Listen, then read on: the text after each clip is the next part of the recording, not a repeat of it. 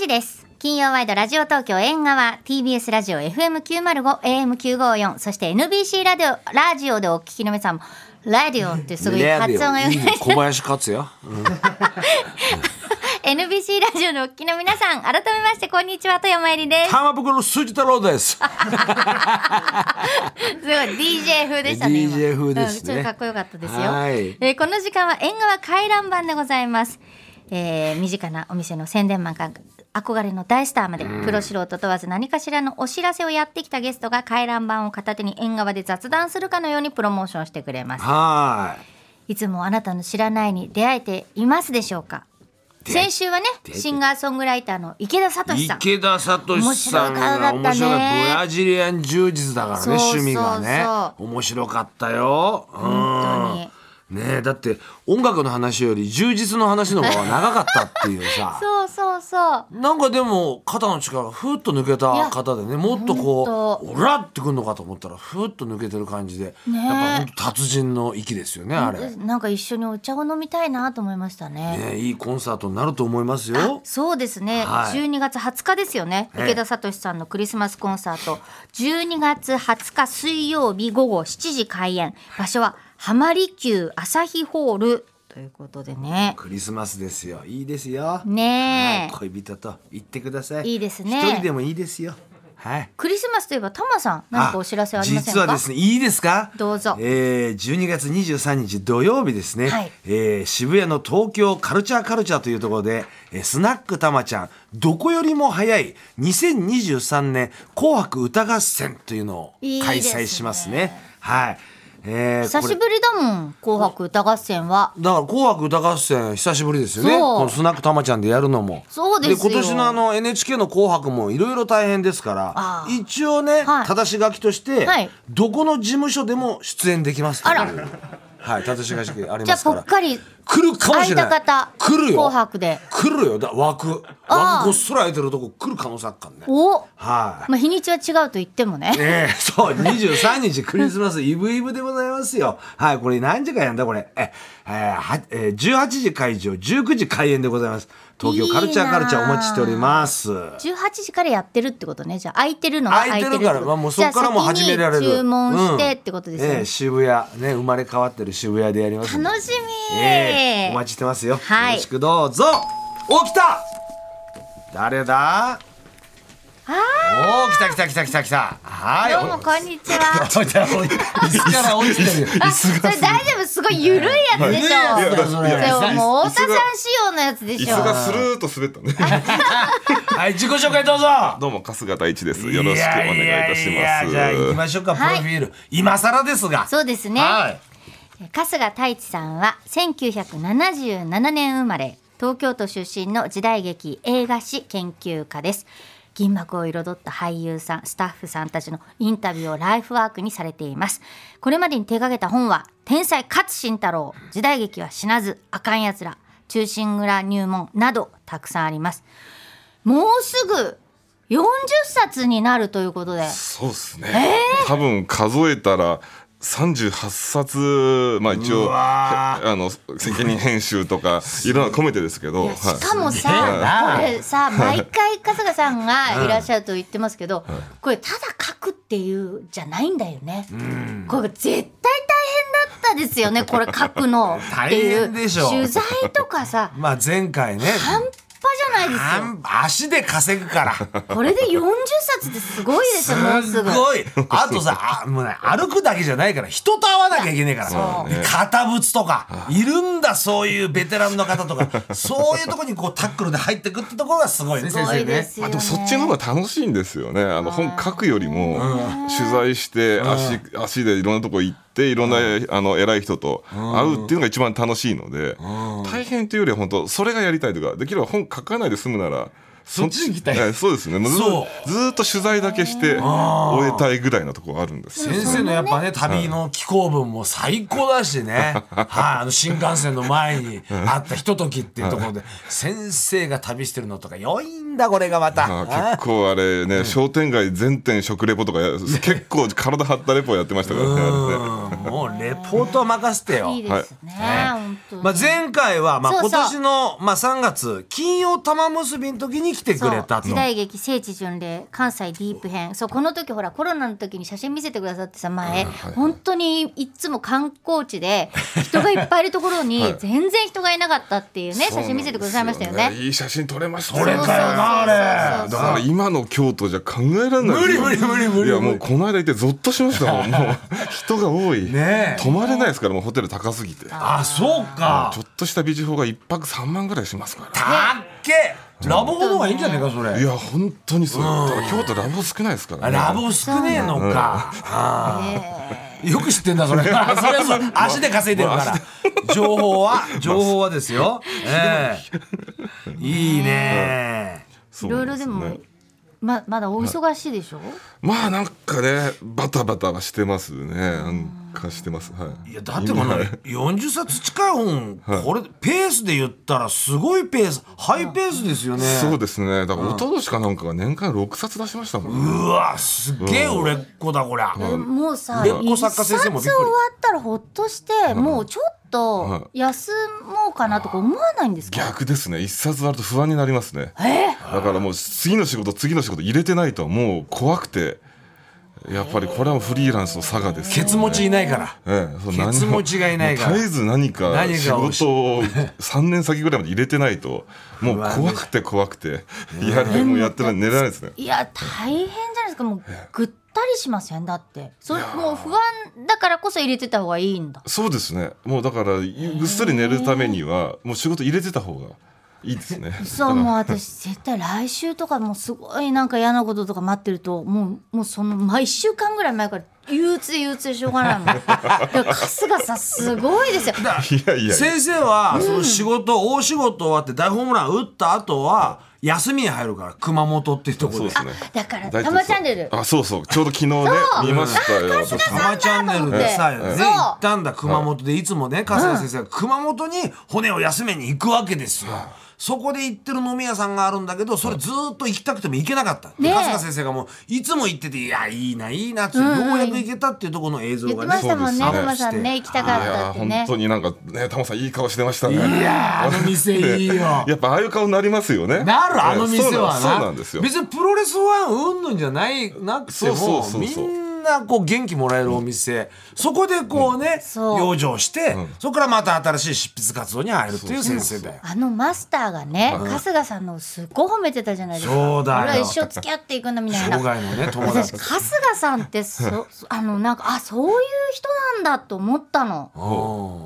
本当にあの何あの伝説のマスターでしょ八十七八のそうキュート九だよな。それでしかも私春日さんって熊本の話すごくするから、もう東京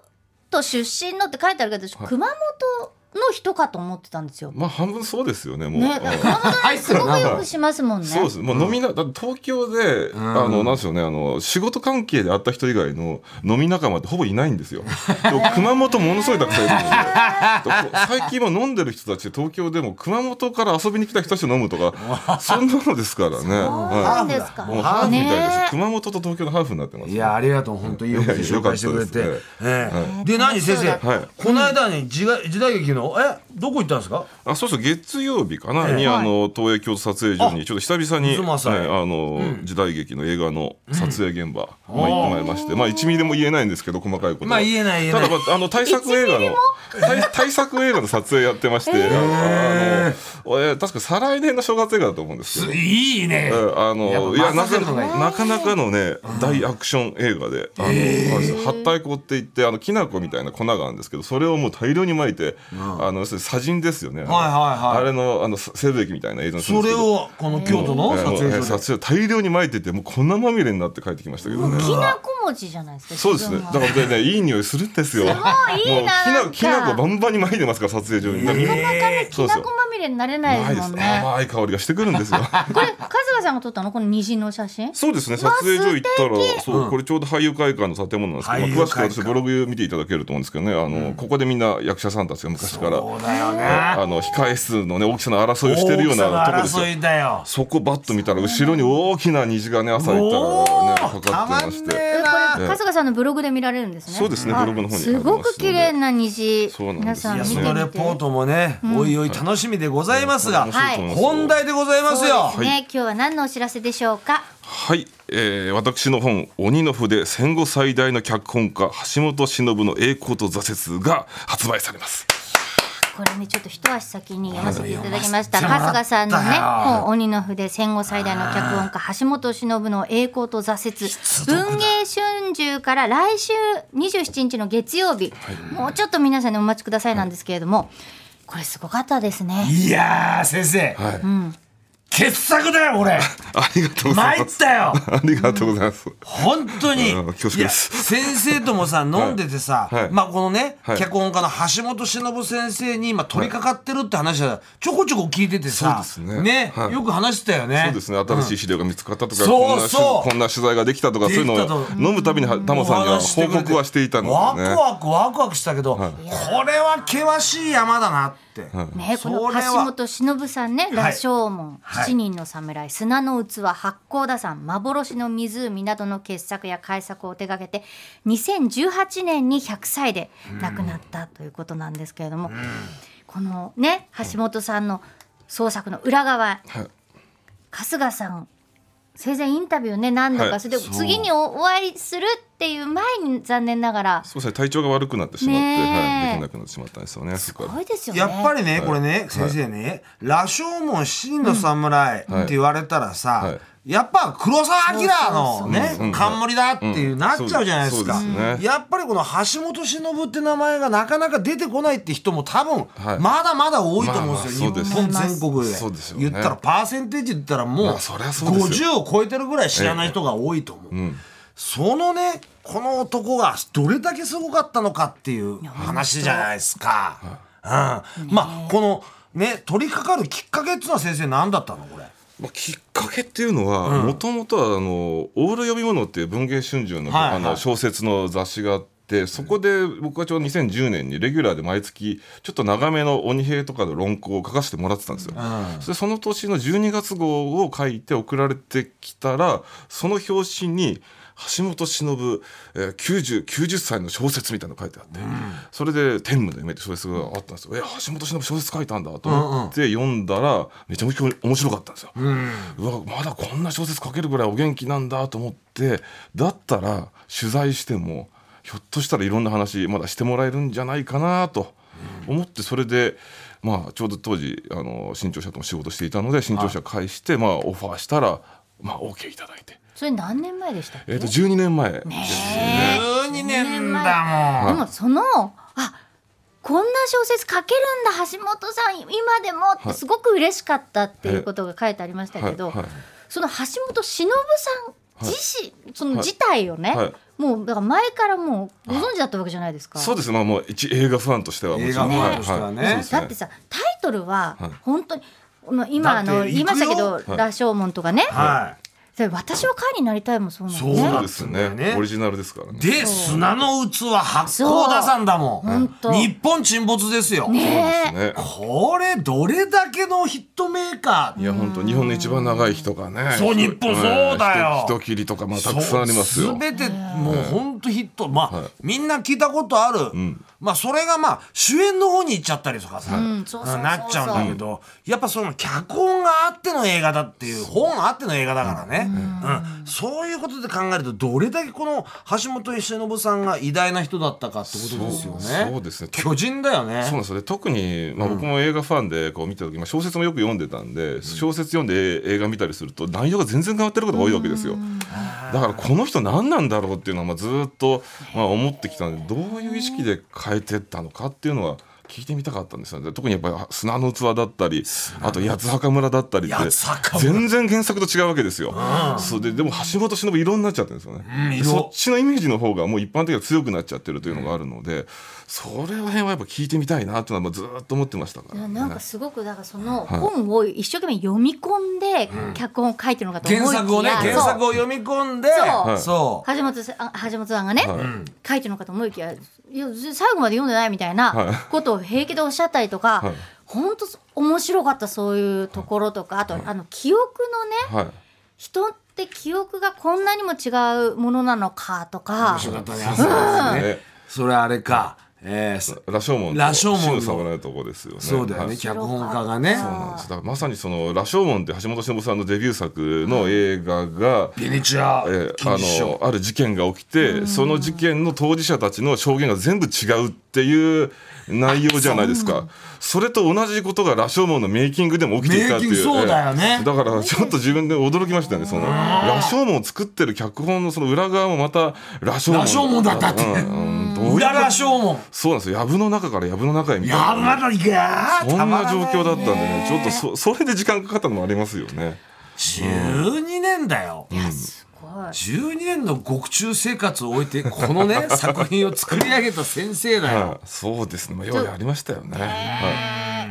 いやあとああこの後書きもねやっぱりそれも全てを物語っている感じで、はなんかグッときちゃって読んい、ありでがとうございます。あ飛の鳥さんすごいなと思った。グねッときた。この後書きグッときますよグねッ。ときたあそうねで。すか、あよかっはいた。はいすごいよ。特にこれ全部読んだ後の本当に最後の最最後後の後書きまでこれ。後書きまですごいよな何ペね。ージあるんですか俺。言ってください。全部480八十です、ね。すごいですね。 480ページ、はほら、もう480ページをね、い、はい、持って旅するんですよこ れねこの鬼の筆を持って、はい砂の器の親子のように、この本と一緒に旅をしろって、俺は言いたいねああ、いいですね。全国を、はあで、ね砂の器もさ、はい先生あんなね、まあ名作ですよね、い、はい、そうまあできるまでにあれだけね時間かかったとか、ええええそうですね。頓挫したりとか監督問題だとか、そうですよねそうですね配給会社問題とかえすごいね、そうです、十三年かかってますからね。 13年だよあれもねそうなんですよね。砂の器、そうなんですよ宿命ですよもうこりゃ、ええ本当にね、映画のね、主題曲、宿命ですからね。宿命ですよこれ作、品自身がもう宿命宿命みたいなね全て宿命だね本当そうですよねいやそこでね、まあこの橋本先生っていうのは、脚本家でありながら、まあ、自分で自らプロダクションを作っていくっていうことで、いやその前にもともとね、うんあの会社に勤めてて、い、ろいろこう財務省とか作ってたとかね、そういう事務とか経理とかやって経理やってたんですね経理やってたから、で自分が会社作るっていうことになって、ちゃんとこう儲けを出さなきゃいけないとか、そういうビジネスモデルちゃんとしっかりしてるの、そうなんですよやばくないですやばかかったですよねだから亡くなった後にそのまあご遺族の許可を得て書斎からまあ創作ノートっていうのを大量に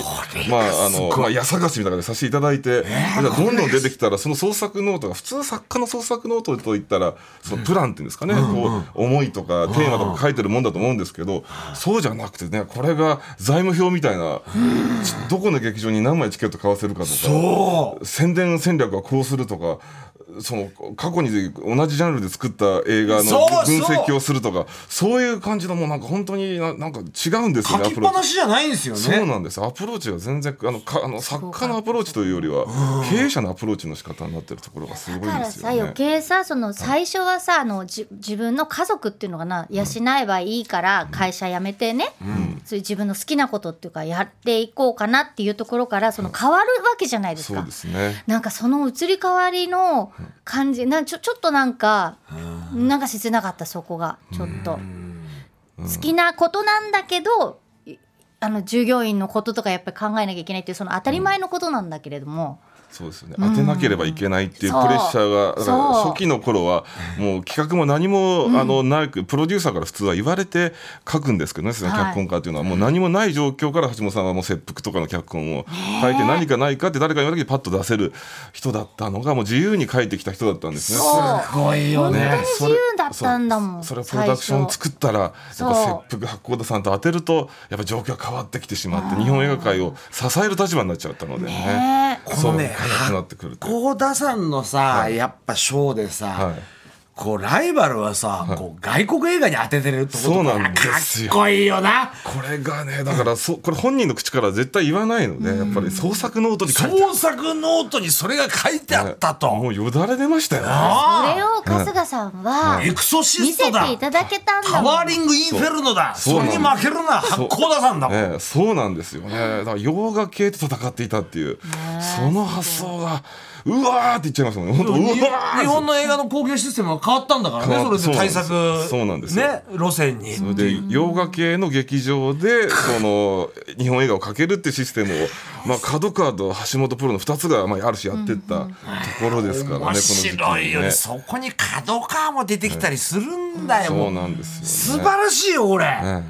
あえもうね我ながらだから整理するのが大変でしたよねいろいろそうねなあよくやったよ本当だにからちょっと寝かせたって書いてあったじゃないですか、はいどこの書いててもね、はいはいそうですね、あのこれあのやっぱ学校の試験と同じで、あのよく定期テストとかであの答案出してからあ答えこうだったって思い浮かぶことあるじゃないですか、まあ、それとまあ同じようなところでやおーっぱり本も書き終えてからしばらくしてああ答えこうだったってやっぱ気づくこと多いんですよね。あのなのでやっぱこれ今特にどうすればいいか全く分かんなかったもうとりあえず書いてみもうよく分かんないけど書いてみようっていうで書いて書き終わったら少し安心してなんか余裕の中で出てくるんじゃないかなというので34回やっぱりこの この分量34回書き直してるっていうのはねちょっとすごいよ本当春日さあんなたが鬼の筆だ よ鬼の筆を書いた鬼の筆春日太一って本出すべきだよ俺ね、でその間に本30冊ぐらいこの12年出してますからねだから我ながらどうやって時間を配分したのかが信じられないですよね本当そこでも絶対片隅にあったって書いてありますそようねですね橋本さんのことはねとかねあったというかまだあるんですよもう困ったことに。あそうですいやだかから12年間ずっと日課のように橋本忍のことを考えてきたので、もう日課ですからもう抜けないんですよその習慣がだから今でもまあウォーキングするときに大体考えてるんですけど今でもウォーキングすると余計なこと考えちゃうんですよで待って待ってもう本は出たんだもうでもう終わったんだって新しいアイデア出てきてもダメだと思いながらでもやっぱつい癖で考えちゃうんですよおいランボーもう戦争は終わったそんうだそうまさぞにそうですもう終わってね終わって俺おの俺の橋本忍は終わってもねう本当に乱暴みたいな感じなんですよね終わってないんですよ機関兵だねだまかたら PTSD みたいなね なっちゃってるんでいすよやもうね文句一つもないよこの作品はだからね、普通書き終えて、これだけの本って書き終えた後、ちょっとほっとしたりとか、燃え尽き症候群になるんですけど、一切なって、ままだね、燃え尽きてない症候群みたいになっちうゃってわて。くすぶってんのかだからなんかあの、カーロス・リベラ戦の前の明日のジョーみたいになって、まだまだ俺は真っ白になってないみたいな。なってねえのか みたいな風になっちゃうあんいですよいよ真っ白になんないでくれいやなよんかでもなんかなりたい気持ちも強くなっちゃってこれだけのこと書いた後ですからもう今ちょっとまだね精神的で混乱してますね橋本さんと何回もさ何回かお会いしてるわけおじゃない会いでしすか、たんだよねねあのあこれこれ聞けなかったとか、そういうことってありますよあそりれはますありますだから優先順位ってどうしてもあるのでやっぱこれだけは絶対に先に聞いておきたいっていうものから、まあ、順番に伺ってはいきましたので優先順位の後になってしまってる作品のエピソードとかあるいはその後でやっぱ創作ノートとかいろいろなのをし見ながらまた思いついたことを伺い直してみたいと思ったらもう遅いわけですからねそういうことは多々ありますのでまああの世行ってから私はいろいろとまだちょっと。うんそうはい春日太一の創作ノートを誰がね、広げるかってことだよ。いやしかしあのその橋本先生のさ創作ノートも古文書みたいになってたっていうのさいやもう古文書みたいですよ本当にその最初の初期の頃ってだって1942年とか3そう年のかやつですから戦争を免れたようなやつ博が物館作るべきだなもうああ一応あるんです博物館ああるのうんで博物館に寄贈しなかった分がが残ってんの結構まだ貴重なのがあったんですすよっげえそれしかも鉛筆で書いてあったりしますから手書きでしかも人に読ませるものじゃないので汚い字で書いたんですよこれをだから読み解いていくだけってもうすごいすげえでその後カナタイプですからかなタイプだもん全部カタカナで書いてびあるっくりしもたう父既得みたいな感じでもう長文書いたんですようちのも早いんですね早いんですよいやー変換をするのが多分面倒くさいんでしょうねまあそれだけのね、まあ天才ね才能あふれた、この橋本忍先生が晩年はね、はいうんあるね、はい湖につまずくっていうかそうですね幻の湖」っていう作品があるんおおですけ風ど、呂の映画がありましたおね風呂の映画があったんですよ、お風呂場で滑ったってことでいいよな、そうでですローション逆でになんな。か興味持っちゃって私、はいこれぜひご覧くだ幻の湖幻の湖これはね、文章で書いても絶対伝えられない映画なので東宝、えー、創立50 50周50周年年記念作品そうすっごいんだ鳴り物入れで始まったんだからあれあのあれご覧になってからこの本読んだ方がまた一段と分かりやすいかなと思うんですよ。まそれでああの私お嬢さんの一言がすごい面白かったんだけど、あ父は犬がっはいはい、て好いきだかうら、ええそうそうこの幻の湖は犬が出てくるんです犬をねい飼ってるお姉さんまがあランニング犬仲が間殺されてしまっそてうそうう愛ん犬逆愛逆犬の復讐をする映画なんですけどいやそれで、まあ、橋本さん亡くなった後あのお嬢様に聞いたら。出てきたわけですよその言葉が、その時の私のもう驚きっていうんですかねえーえーおーそういうことだ面白かっとたでそうしたらその、愛橋本さんの飼っていた愛犬と橋本さんのツーショット写真というのがまた見つかりまして出てきたこのそれが載ってる乗ってるだからもう意味が出ちゃうんですよただ犬と写ってる写真なのに、ねだってブチの位置まで一緒だったって選んだな犬んのでってすいうのよが犬のオーディションをやったっていうねねうんすごい話なんですよ。まえでも大外れだっったんでしょそ大れ外れもうもうね歴史歴史的なおはずです。ねはいそう記もう録びっ的くりするぐらいはずです。そう、ねまあ、自分で監督もやっちゃって自分のプロダクショそンうでです作っねちゃった。原作もやってですそからね。うはなんであの幻の湖にさ、八甲田山みたいな団体をこうやって動員に行けなかった、それはもう無理なのか、いうん多分同時期に別の作品そこ動いてるんですよね。動いてんのかうん確かね生殖の石踏みをその時期やってるから。生殖の石踏みか、えーでそ同じそっちのスタッフ全部そっちにも行ってるんですよね、ああ本当とあの団であの団体はう生殖の石踏み作ってるわけですよ。あら、この子たちは私の命だですそうかですね鶴田浩ー二多分そういうそれもあったんじゃないかなと思うんですよね。また深い話になってくからね、俺とそうそうそう野村さんもで今日はも3時、えー、5時まで今日先生にいてもらっていくらでも語れちゃうっていう。語れちゃうんだ、ええいやでもね、本当どうですかね、はいまあ人生の中で必ずしも、まあ気づいてないかもしれないけどあなたは橋本忍作品に触れてるはずだからあそうですね。今改めてこの本を読んで、でもう一回この橋本忍脚本作品を見直すっていう作業っていうのは、また面白いかもしれないいやです絶対面白いと思いますね。では確かにハッピーエンドじゃないじゃないですか変な話、はいなんか暗いい。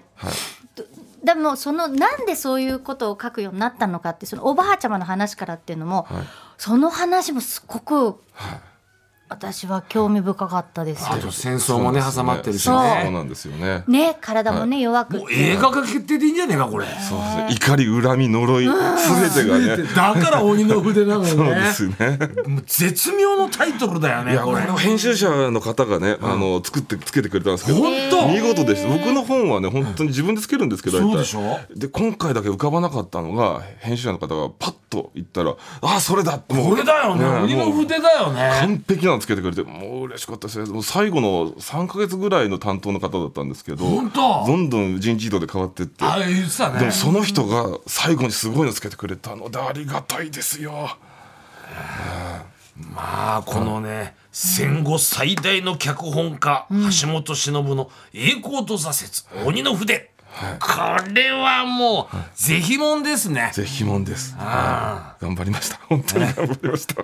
いやまた改めてこれで本当作品を見るとかさいやいいじゃないですか本当そう思いこまれすから寒くなってくるし表にも出ねえしそうですね家でずっと見てやっねぱりこの寒い季節呪いとねあの対面するのそもういいと思呪いいますとねはいはい恨み呪い怒り はい五寸釘出てくるからね五寸釘出てきます出てくるからね最後の方はうん怒りの五寸釘がそう影楼の五寸釘出てます ね出てくるんだよ。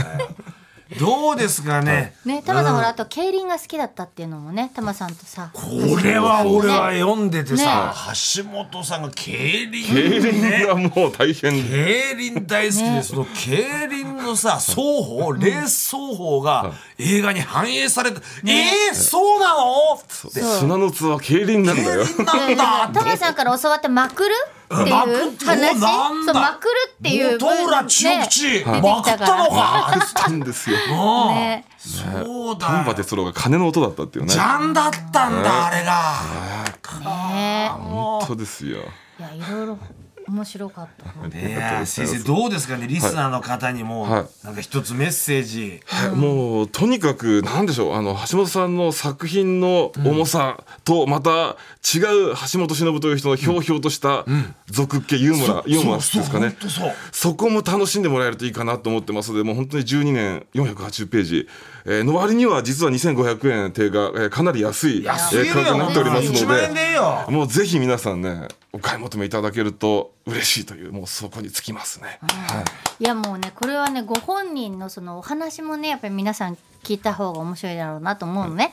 そしたら鬼の筆戦後最大の脚本家橋本忍の栄光と挫折の発売を記念したトークショーがなんと開催されまおいやっぱりやらなきゃうんねねそれは春日先生トークしなきゃそううんす神保町にありますおー初戦グランデで、来週です12月1日金曜日の夜の7時スタートああでもやっぱ一人じゃないでしょ、それはそうですねなんか誰か言うとかないと寂しいですもん大物呼ばないとブースターをブーいスるんですブースター誰スペシャルゲストは玉袋さんいやありがとうございます。いやありがとうございます。こちらこそ助かります。来週も会うんかいっていうねありますよ話ですけどねまあ来週ね玉さんはねいきっとねその後にどっか行くんでしょうって行き思ますいますけれどもイベントの参加には鬼の筆の予約と購入が必要です詳しくは初戦グランデの初戦グランデの公式サイトをご覧ください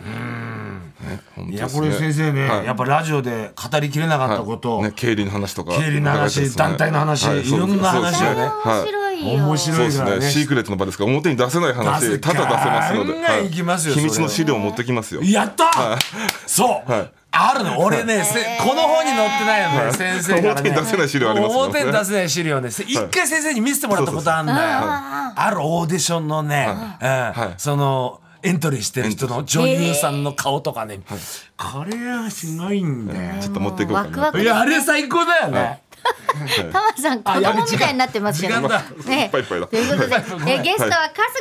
さんでしたありがとうございどうまもあしりがたとう最高ございましただったよ先生ありがとうございます以よ上ろしくお願いし江ま川すランバンでした TBS